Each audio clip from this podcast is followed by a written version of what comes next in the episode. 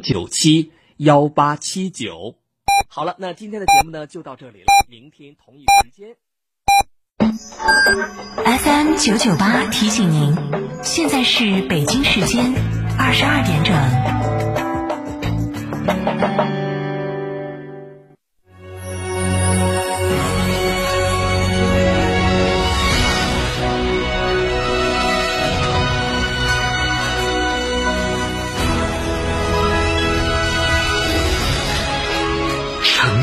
声音 FM 九九点八，成都电台新闻广播。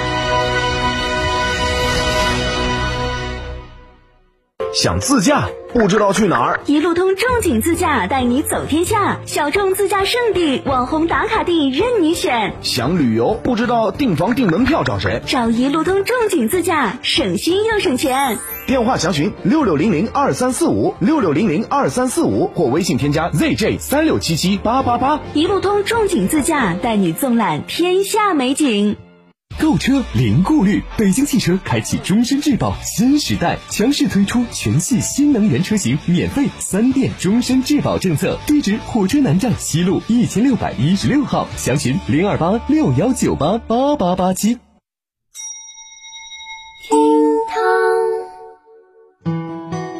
文艺青年最喜欢去的地方，你打卡过了几个呢？下面要说到的这个地方，可能在这张文艺榜单上排得到前三名。而且作为资深文青，这个地方你绝不可能不晓得。这个地方就是小通号。从长顺街往西走，首先进入的是榨子街。榨子街过去是清代满城里面的一条胡同，栅子就是四川话说的木质栅栏门。老成都的每条街都有栅子，夜晚关闭，清晨打开，以保平安。咋子街的档头上有一个急转弯，过去就有一棵高大的皂果树，拐过去就到了小通号了。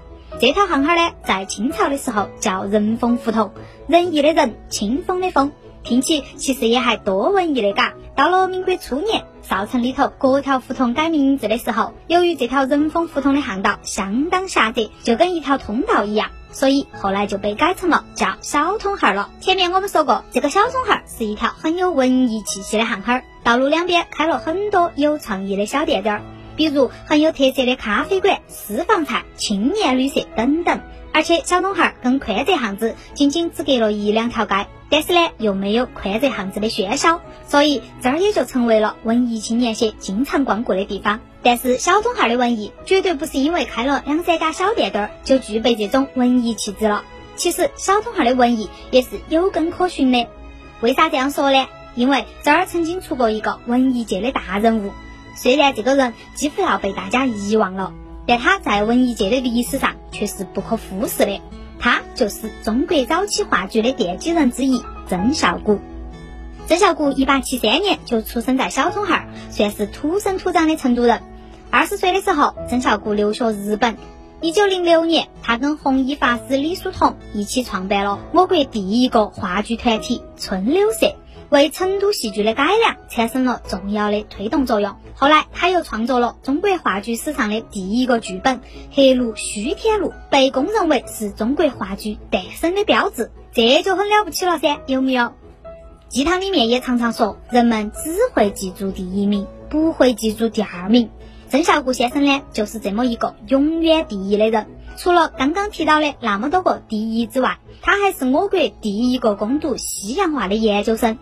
一九一五年，曾孝谷回到成都来教授美术，他又成为了成都第一个教授西洋美术的老师，也是成都第一个油画家。后来，他还担任过通俗教育馆的馆长，做了大量的文化普及工作。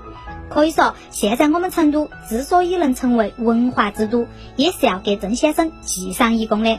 然而，都说文人清苦，曾孝谷先生也不例外。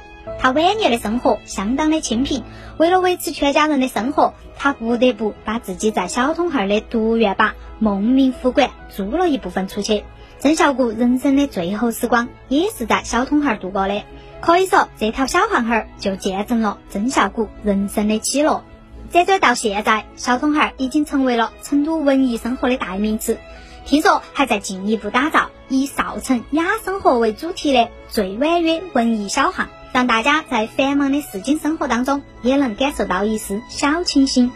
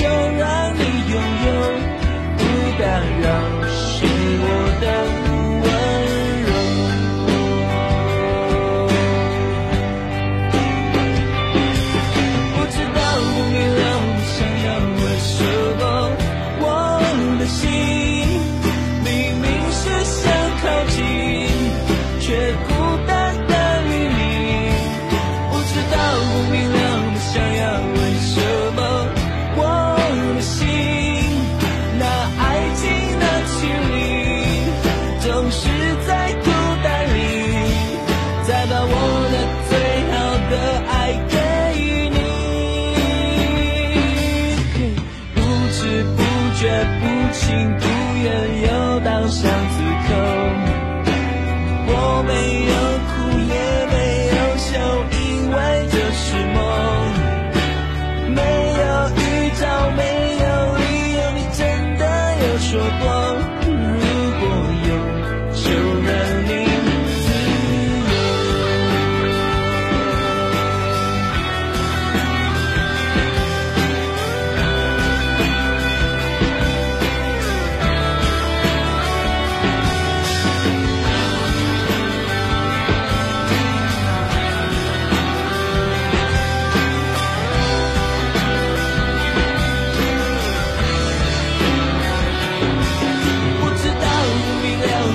要为什么？我的心